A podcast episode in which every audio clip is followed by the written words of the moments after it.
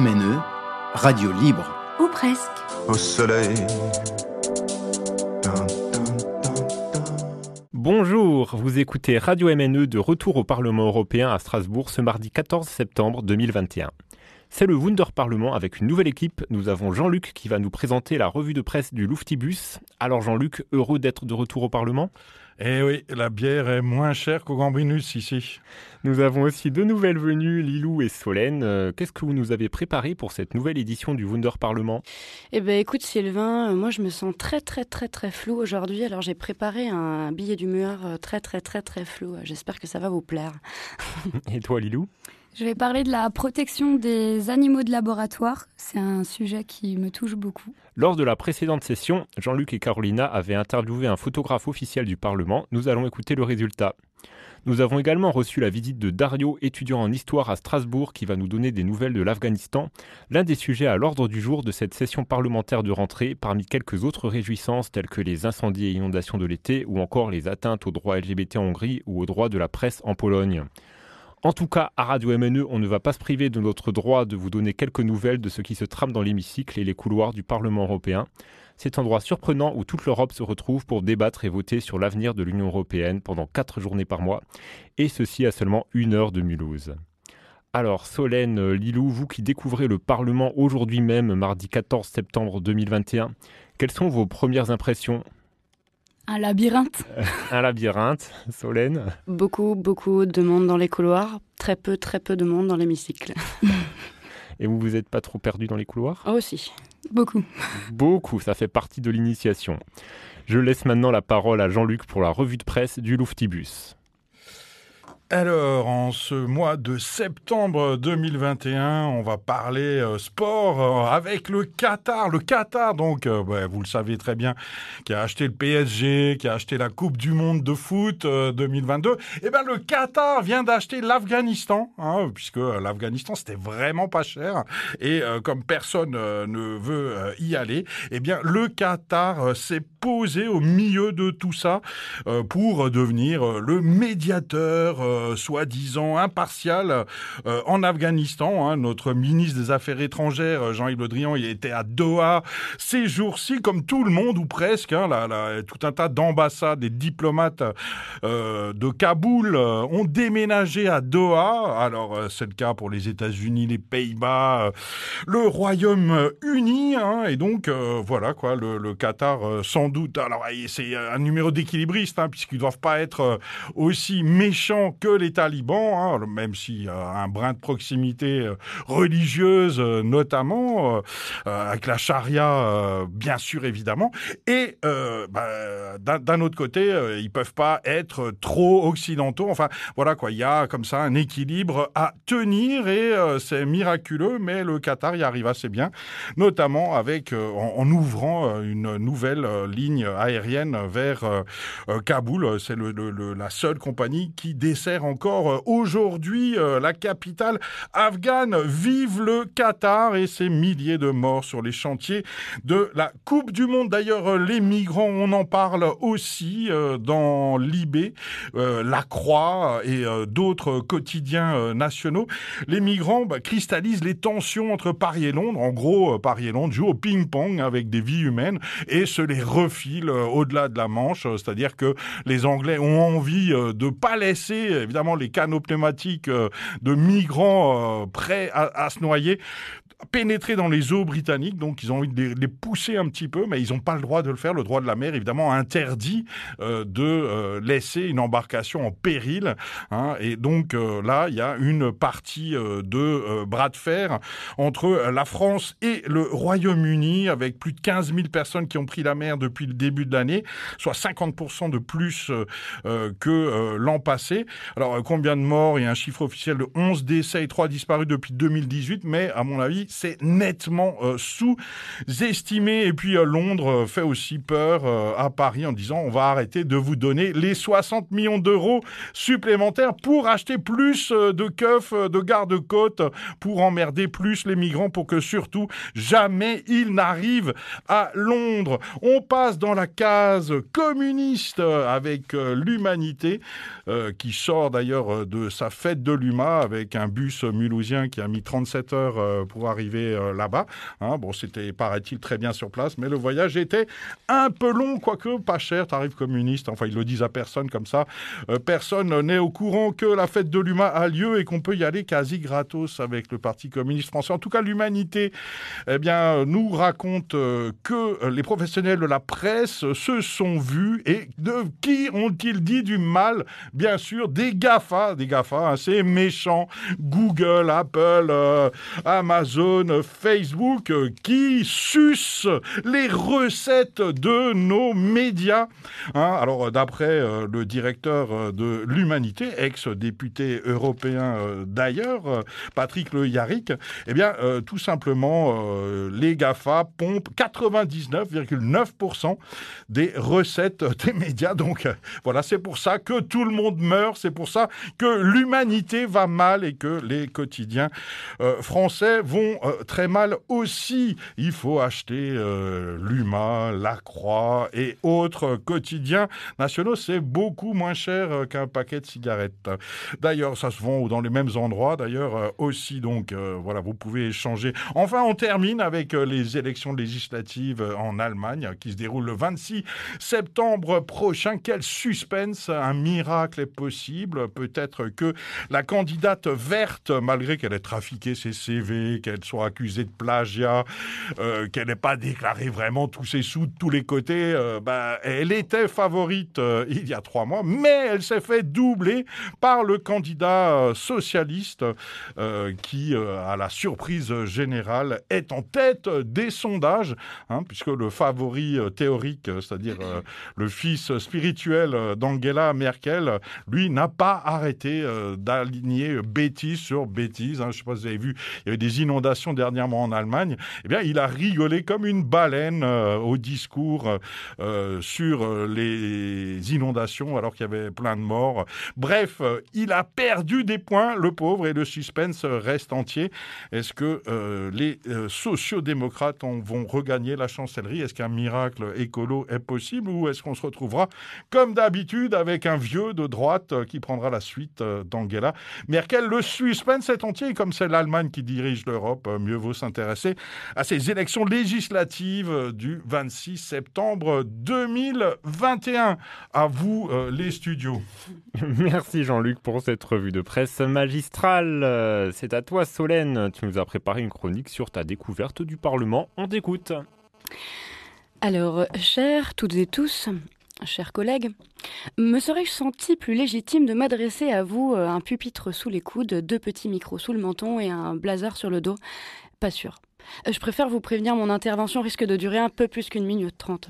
Au Parlement européen de Strasbourg, dans ce grand bâtiment neuf relié par une passerelle à son ancêtre, me serais-je senti souple, sérieuse, occupée, préoccupée, intégrée à la tâche commune de faire changer les choses si j'avais su que de très nombreux sièges vides seraient face à moi, attentifs et tenaces dans leur rôle de siège vide Me serais-je senti plus à l'aise au milieu de cette fourmilière des décideurs européens si j'avais dû, avant ce jour, composer un discours d'une minute sur un sujet important, voire crucial, un sujet à l'ordre du jour, un sujet mondial, européen, national ou au moins régional, retransmis sur des centaines de petits, moyens et grands écrans, une minute trente d'un état des lieux, d'une situation, rapport sur les choses, détails anecdotiques, chiffres, nombre d'écoles sous les eaux, rappel des routes détruites, EHPAD, habitations, de vies perdues, remerciements des volontaires qui œuvrent, rappel que les gens souffrent, demandent, requêtes, résultats, besoins, nécessité, débloquer les fonds nécessaires, et ceci de toute urgence parce que la main de l'homme est responsable responsable des catastrophes naturelles, tout ça, tout ça et le reste. J'ai déjà écoulé la minute imposée depuis longtemps et je le sais bien. Dans mon élan un peu stressé, mais sentant que ce que je vais dire doit être dit, que ce que je vais soulever doit être soulevé, j'aurais apprécié également que les quelques autres sièges soient occupés par des hommes et des femmes comme moi bien vêtus, des collègues pianotant sur leur téléphone entre deux sessions d'applaudissements. Un regard jeté, le sourcil arqué, mimant l'intérêt, l'interrogation, la compassion, l'intérêt et la curiosité. Pas sûr que le problème vienne de là. Peut-être, peut-être aurais-je mieux saisi les enjeux, directives, décisions, prises de parole si j'avais compris où se rendaient ceux qui marchent pressés d'un lieu à l'autre, laissant pourtant l'hémicycle vide et revide, des catastrophes climatiques à la situation de l'Afghanistan, vide ou presque revide, et presque, encore revide. J'aurais aimé me joindre à ce grand spectacle joué lors des sessions parlementaires, ne serait-ce qu'en tentant de le comprendre. Après tout, moi aussi j'ai déambulé sur les moquettes fleuries, rejoint tour à tour les espaces de restauration, les box des journalistes, pris place pour entendre ce qui allait se dire. J'ai emprunté les casques qui m'ont été prêtés, je les ai sagement reliés aux traducteurs, nombreux et réactifs, mais. mais L'ordre du jour n'annonçait-il pas de nombreux débats, c'est-à-dire, si je ne me trompe pas, un échange d'idées, du verbe débattre qui veut dire, d'après le Centre national des ressources lexicographiques, discuter avec vivacité et chaleur en, examinant les aspects contradictoires d'une question ou d'une affaire. Ici, tour à tour et chronométré, chacun s'avance, chaussures lustrées et joli veston repassé, pour expliquer, raconter, dénoncer, témoigner, suggérer. J'ai pourtant révisé les codes hier pour décrypter les expressions, pour éliminer le cadre langagier des députés, gommer les formes creuses pour comprendre le fond. Mais j'oubliais qu'ici, je n'aurais pas de réponse nette sur aucun sujet, qu'un débat ne trouve pas forcément de conclusion ou de solution, que ceux qui parlent ne sont pas souvent ceux qui font, et qu'en partant je ne serai pas plus éclairé qu'en arrivant. Et par conséquent que ce billet d'humeur sera aussi flou qu'une journée passée au Parlement. Merci de votre attention. Merci Solène, je constate avec plaisir que cette première visite t'a inspiré. Alors Lilou, tu as choisi de nous évoquer un sujet auquel tu es sensible, l'expérimentation sur les animaux. C'est un peu moins joyeux. Alors, demain mercredi 14 septembre 2021, le Parlement fera plusieurs propositions afin de mettre un terme au système de recherche utilisant les animaux. Les députés devraient faire appel à augmenter les efforts pour parvenir peut-être à un financement augmenté et ciblé, une meilleure coordination et un but concret sur la manière de remplacer les animaux testés pour la recherche scientifique.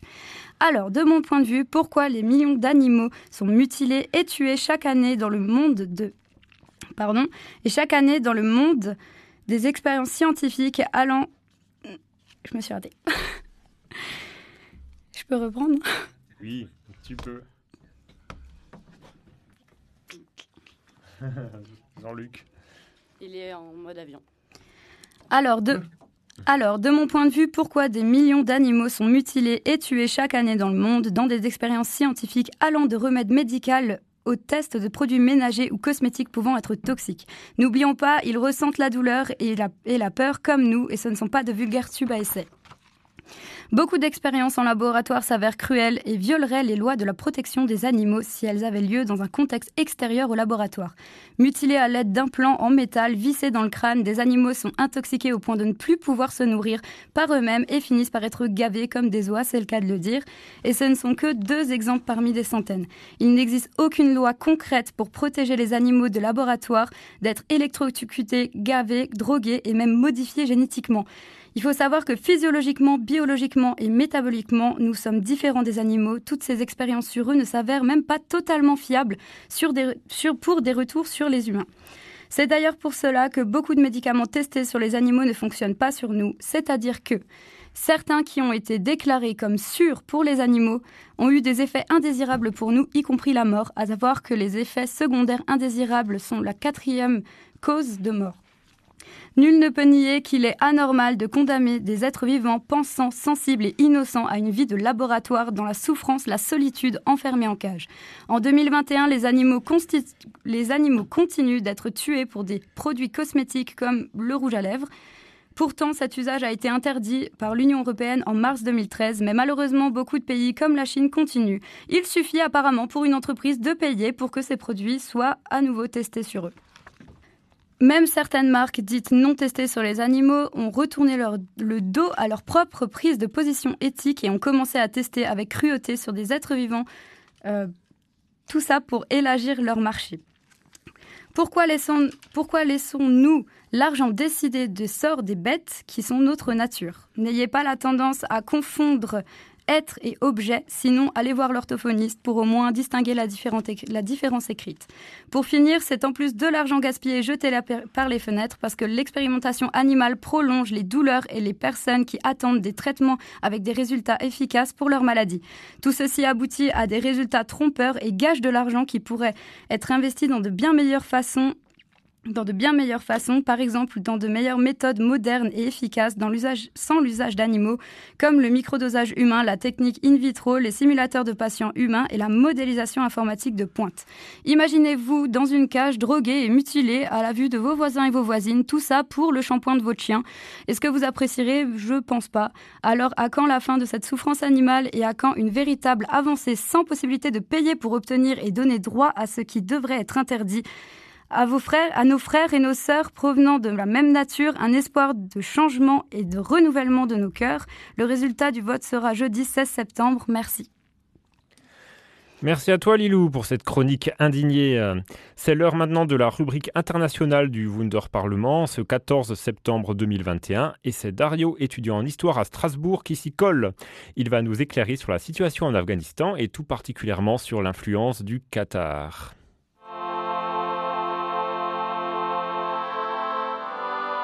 MNE, radio libre. Ou presque. Au soleil. Wunder Parlement, presque en direct du Parlement européen de Strasbourg en ce mois de septembre 2021. Notre envoyé spécial Dario, il est presque en Afghanistan. Il vous raconte tout à toi Dario. Et oui, car aujourd'hui nous sommes le mardi 14 septembre, et ce qui parle vraiment au Parlement, là, euh, dans les sessions, c'est l'Afghanistan et la situation. Alors pourquoi on parle tellement de l'Afghanistan? Bah je pense que tout le monde l'a vu, hein, l'Afghanistan est retombé dans les mains euh, des talibans qui sont des extrémistes de nouveau au pouvoir, hein, 20 ans après euh, de présence états-unienne là-bas. Et euh, au final, on retrouve une situation qui est à peu près semblable à celle qu'il y avait en 2001 hein, avec les talibans de nouveau au pouvoir. Du coup, maintenant que les, les États-Unis et à peu près tout le monde a abandonné l'Afghanistan depuis le, le, 31 août, euh, beaucoup de négociations se font dans l'ombre, etc. Et notamment, il y a un acteur qui est sorti de tout ça, c'est le Qatar, qui est vraiment, vraiment devenu euh, l'ambassade mondiale on va dire, des négociations pour l'évacuation des civils et autres, euh, autres situations. Alors euh, actuellement, euh, le Qatar, il faut quand même le rappeler parce que c'est un peu dans l'ombre, mais depuis 2013, étant pour parler avec les talibans, hein, sous demande de Barack Obama à l'époque, et euh, à présent est vraiment l'endroit principal où, se rendent tous les ministres des Affaires étrangères afin d'obtenir eux-mêmes leurs propres négociations avec les talibans, à propos notamment des évacuations de civils. Et les évacuations de civils se font par avion. Et c'est là qu'arrive la Qatar Airways, qui est une fameuse ligne de, de transport aérien qui a maintenant même ses, ses attaches en France avec une ligne directe Lyon-Doha, Nice-Doha.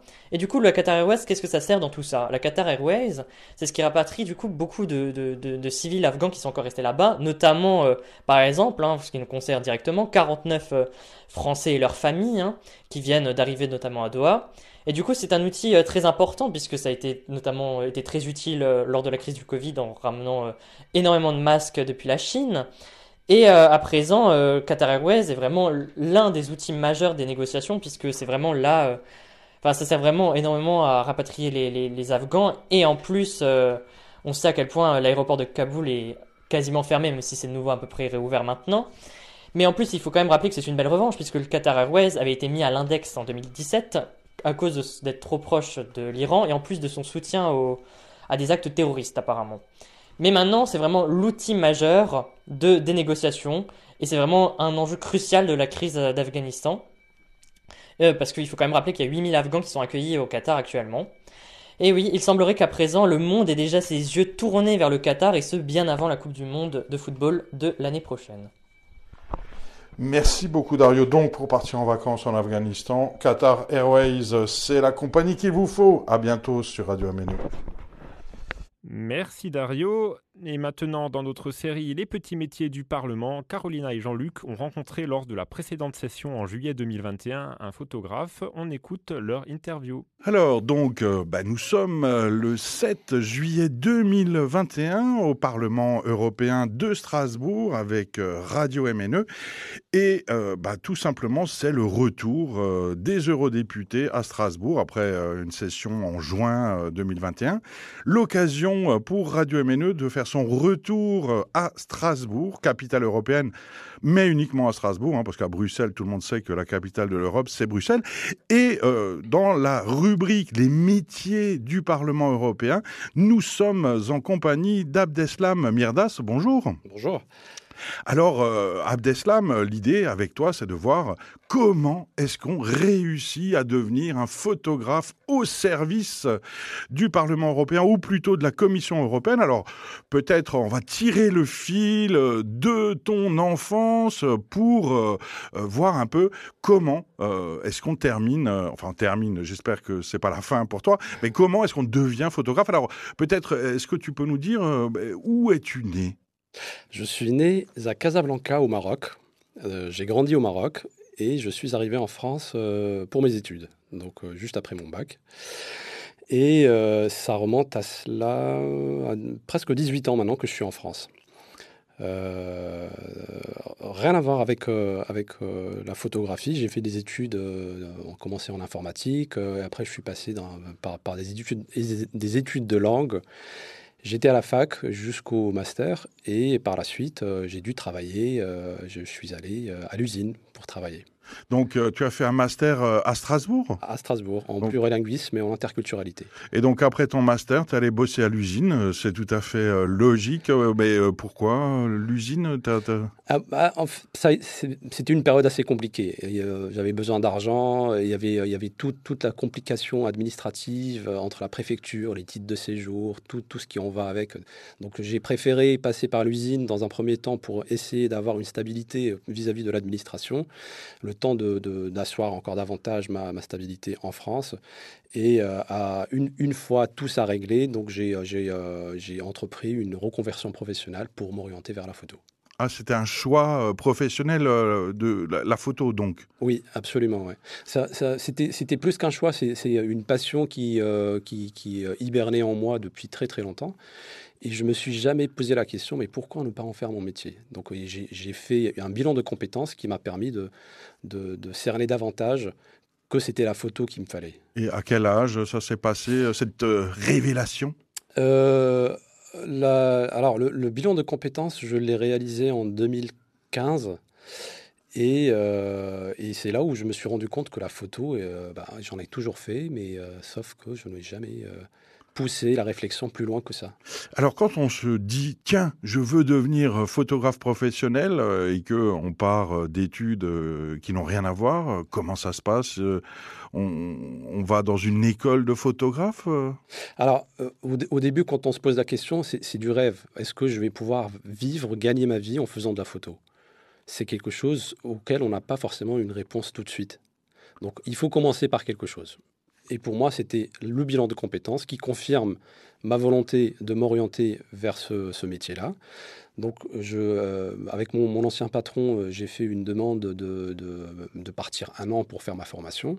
Donc, j'ai été à Paris, en région parisienne, l'école CE3P.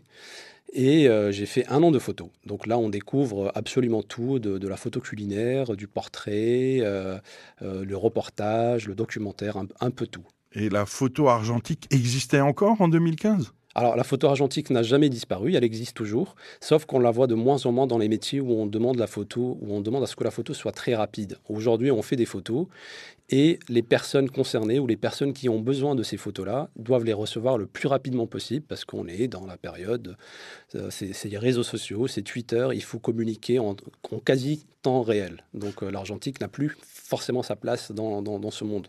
Alors 2015-2016, après un an euh, de d'école euh, de photo, euh, tu, en sors. qu'est-ce qui se passe là? Tu envoies des CV et des photos dans le monde entier pour trouver du boulot? Alors j'arrive, donc je retourne, je décide de retourner à Strasbourg parce que c'est une ville que j'aime beaucoup, j'ai mes amis et que j'affectionne tout particulièrement.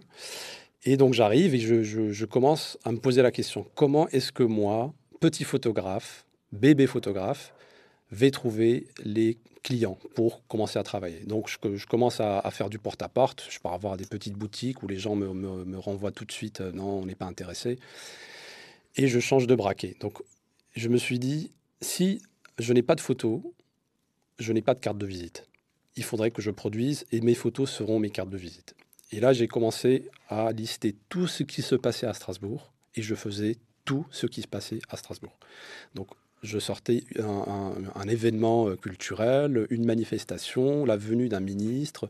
Donc euh, j'ai envoyé des mails à la préfecture pour faire partie du mailing et j'existais comme ça. Donc je pouvais me, réveiller le matin à 6h, 6h30 pour démarrer le premier reportage à 7h30 et je rentrais le soir à 22h, 23h et entre-temps je dois travailler. Donc euh, ça a duré 3 ou 4 mois comme ça. Et c'est que comme ça que j'ai pu commencer à rencontrer des gens, à avoir des tuyaux, à avoir des informations, plutôt regarde avec lui.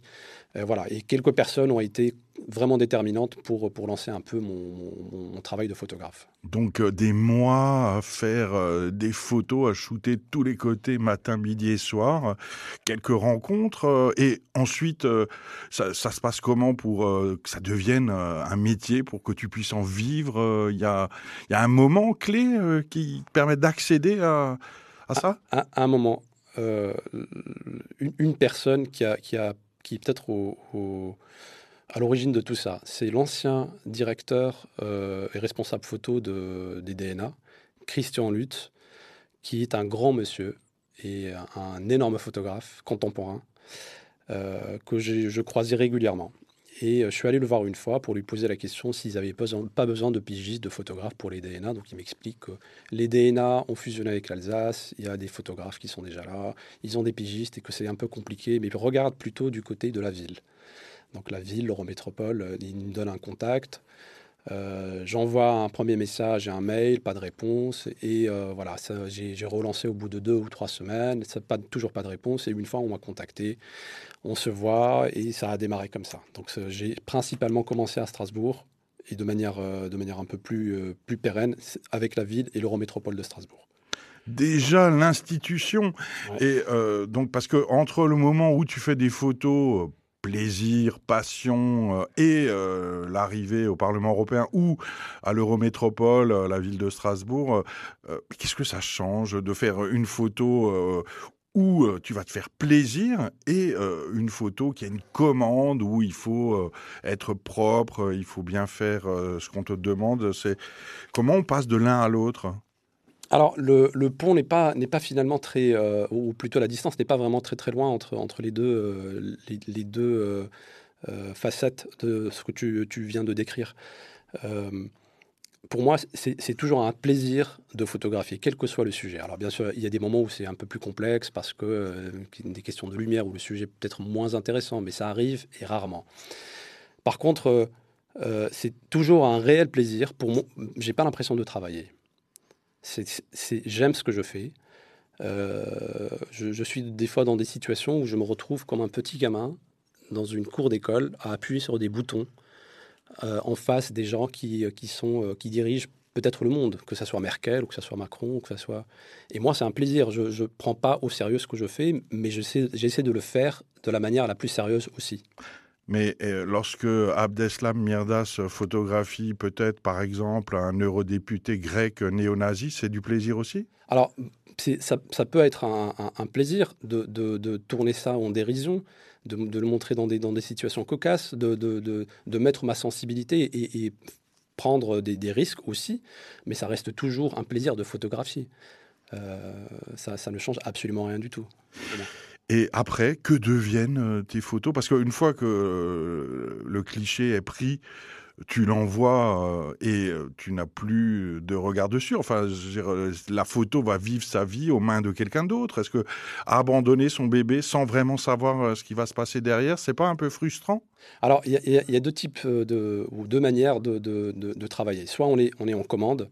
Là, on, reçoit plus ou moins un cahier des charges précis et on doit livrer les, photos de manière précise soit on part de notre initiative et on fait le reportage et on réalise euh, des photos en prenant nos propres, euh, sensibilités et les, en les mettant au centre. Euh, dans les deux cas, globalement, les gens comprennent et savent que le droit d'auteur, une photo réalisée dans ce cadre-là ne doit pas être modifiée, pas recadrée, on ne change pas la colorimétrie, c'est quelque chose qui est protégé par la loi. Il arrive des fois pour les journaux parce qu'ils n'ont pas suffisamment de place pour mettre cette photo-là. Ils vont découper un petit peu et agencer pour mettre en sorte à ce que ça, puisse rentrer dans ce cadre-là. Mais généralement, il y, a pas, il, y a, très peu de cas ou rarement des cas où la, photo a été complètement transformée de, au moment où je l'ai livrée et au moment où elle est publiée. Alors aujourd'hui, tu es photographe freelance. ça veut dire quoi ça? Quels sont tes clients euh, Des institutions seulement Ou il y a qui euh, parmi tes clients? Comment tu fonctionnes? Alors, un photographe freelance, c'est qu'il n'est pas rattaché, il n'a pas de contrat euh, particulier ou exclusif avec une structure. Donc, on, travaille avec, on peut travailler avec une, structure privée, que ce soit une clinique ou une entreprise, comme on peut, on peut être amené à faire des portraits pour, pour des, chefs d'entreprise ou, ou, même pour des familles.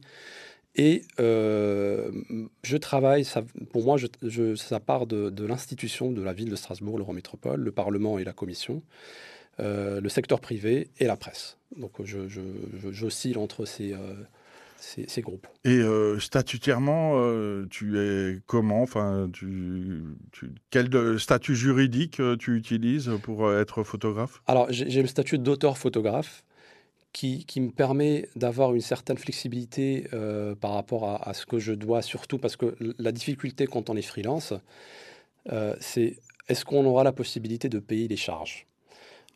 Avec ce statut-là, on, paye en fonction de ce qu'on a comme rentrée d'argent. Donc si ce mois-ci je fais zéro, bah, je n'ai pas à payer. Si le mois prochain je fais 2000 euros, bah, je paierai sur les 2000 euros.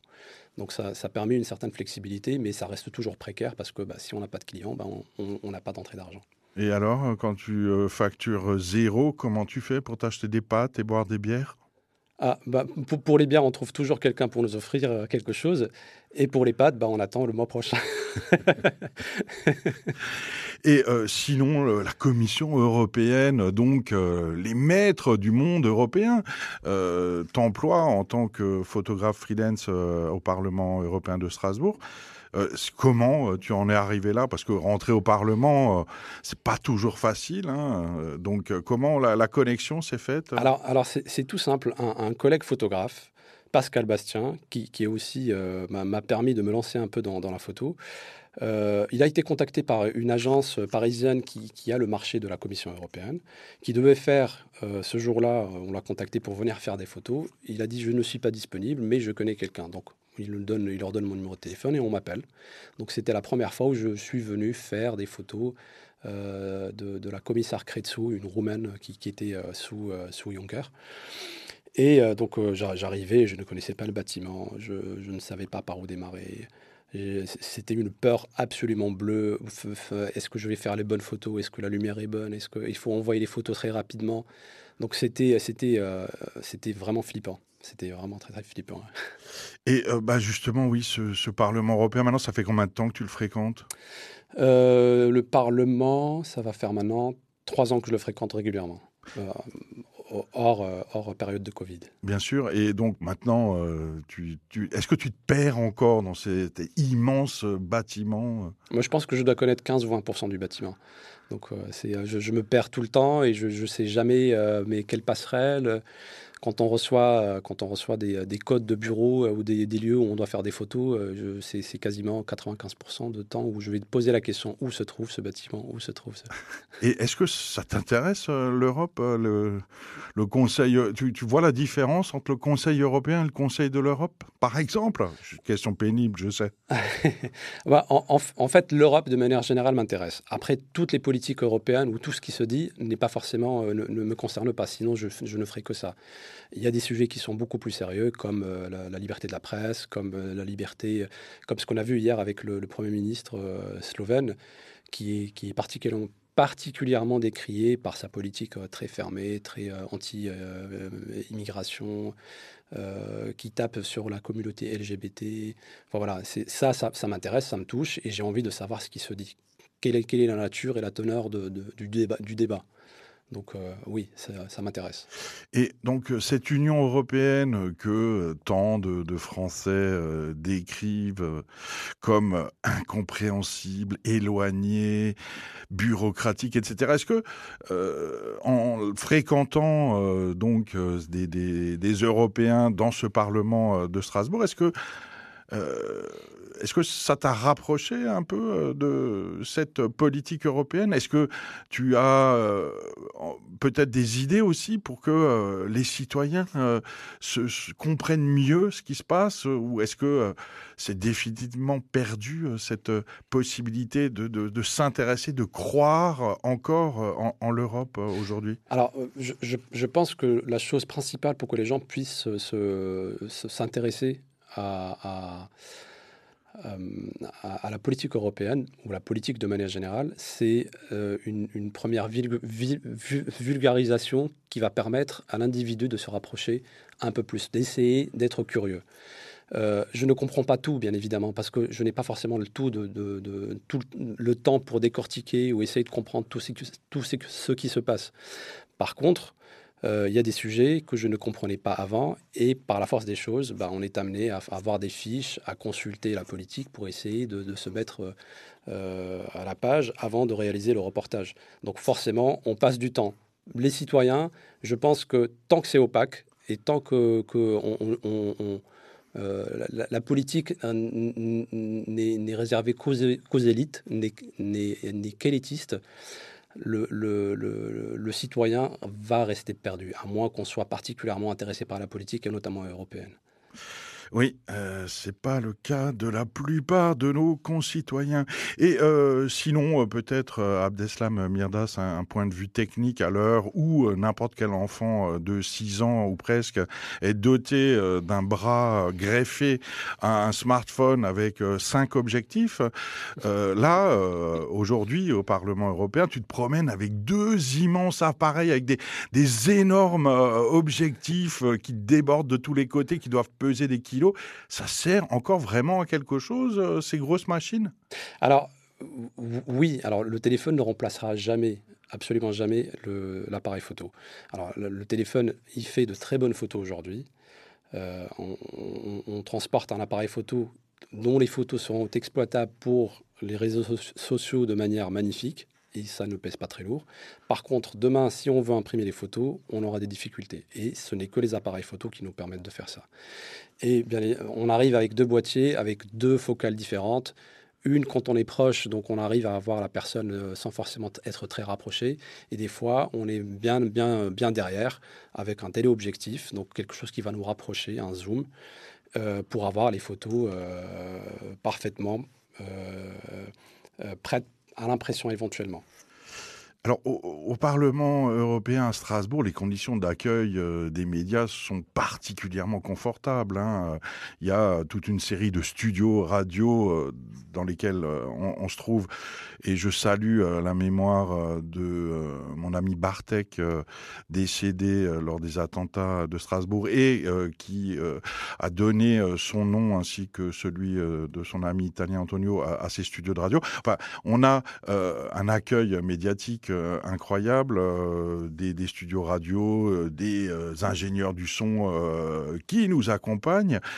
Et personne, par exemple, parmi les radios locales, personne ou presque, enfin très peu de, locaux profitent de, ces équipements. Comment est-ce que on peut comprendre ça? Moi, j'ai du mal. Alors, la, radio me dépasse.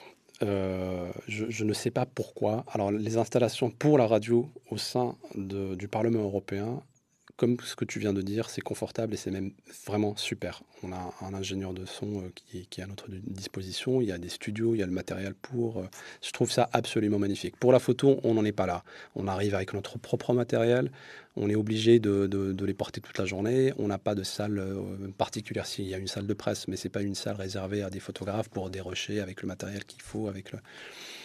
Voilà, je, n'ai pas, pas vraiment de réponse précise par rapport à ça, mais ben voilà, il va falloir peut-être euh, amener une revendication euh, des photographes euh, pour une salle de dérochage au Parlement européen. Alors peut-être, avant de terminer, Abdeslam Mirdas, une petite, un petit focus sur ton actualité. En, en, juin 2021, tu as inauguré une magnifique expo photo sur les loups Alors voilà, les loups, les loups du Parlement européen, d'où viennent ces loups Raconte-nous peut-être ce projet incroyable. Alors les, loups, on en trouve partout, au Parlement comme en dehors du Parlement. Mais là, c'est vraiment les loups. Alors on, est parti avec une délégation qui a été constituée par le maire de Ranrut, euh, Thierry Siffer, euh, pour aller euh, voir comment ça se passait de l'autre côté, chez nos amis italiens, puisque le loup n'a jamais disparu, contrairement à notre région où le loup a disparu depuis les années 30, donc une, 70 ans, grosso modo. Et le loup est de retour dans notre région depuis maintenant presque deux ans, et c'est un loup italien. Donc Qu'est-ce qui fait que le loup en Italie n'a pas disparu et qu'en France il a disparu? On est allé et on a essayé de comprendre. Donc euh, ça, a donné lieu à une exposition qui, qui s'est déroulée euh, le, 26, le 26 juin dernier. 2021 2021. Et euh, ça a été exposé dans la, dans la vallée de la Bruche, dans la forêt de la vallée de la Bruche, pas loin du village de Ranrut, dans un festival qui s'appelle Enrut à Ranrut. Euh, donc euh, plein de musique et euh, c'était absolument génial je les remercie.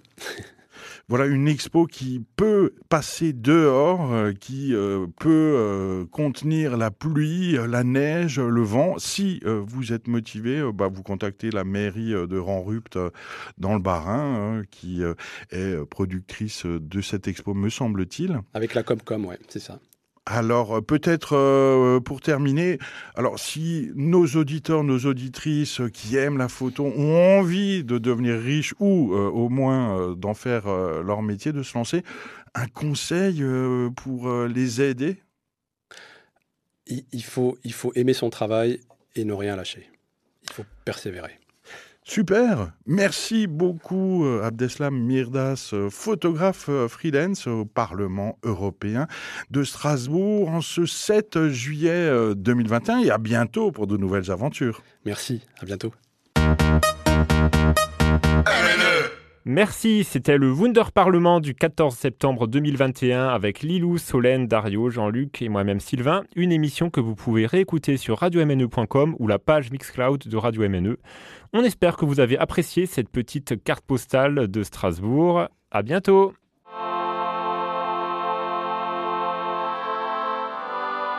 MNE, Radio Libre. Ou presque. Au soleil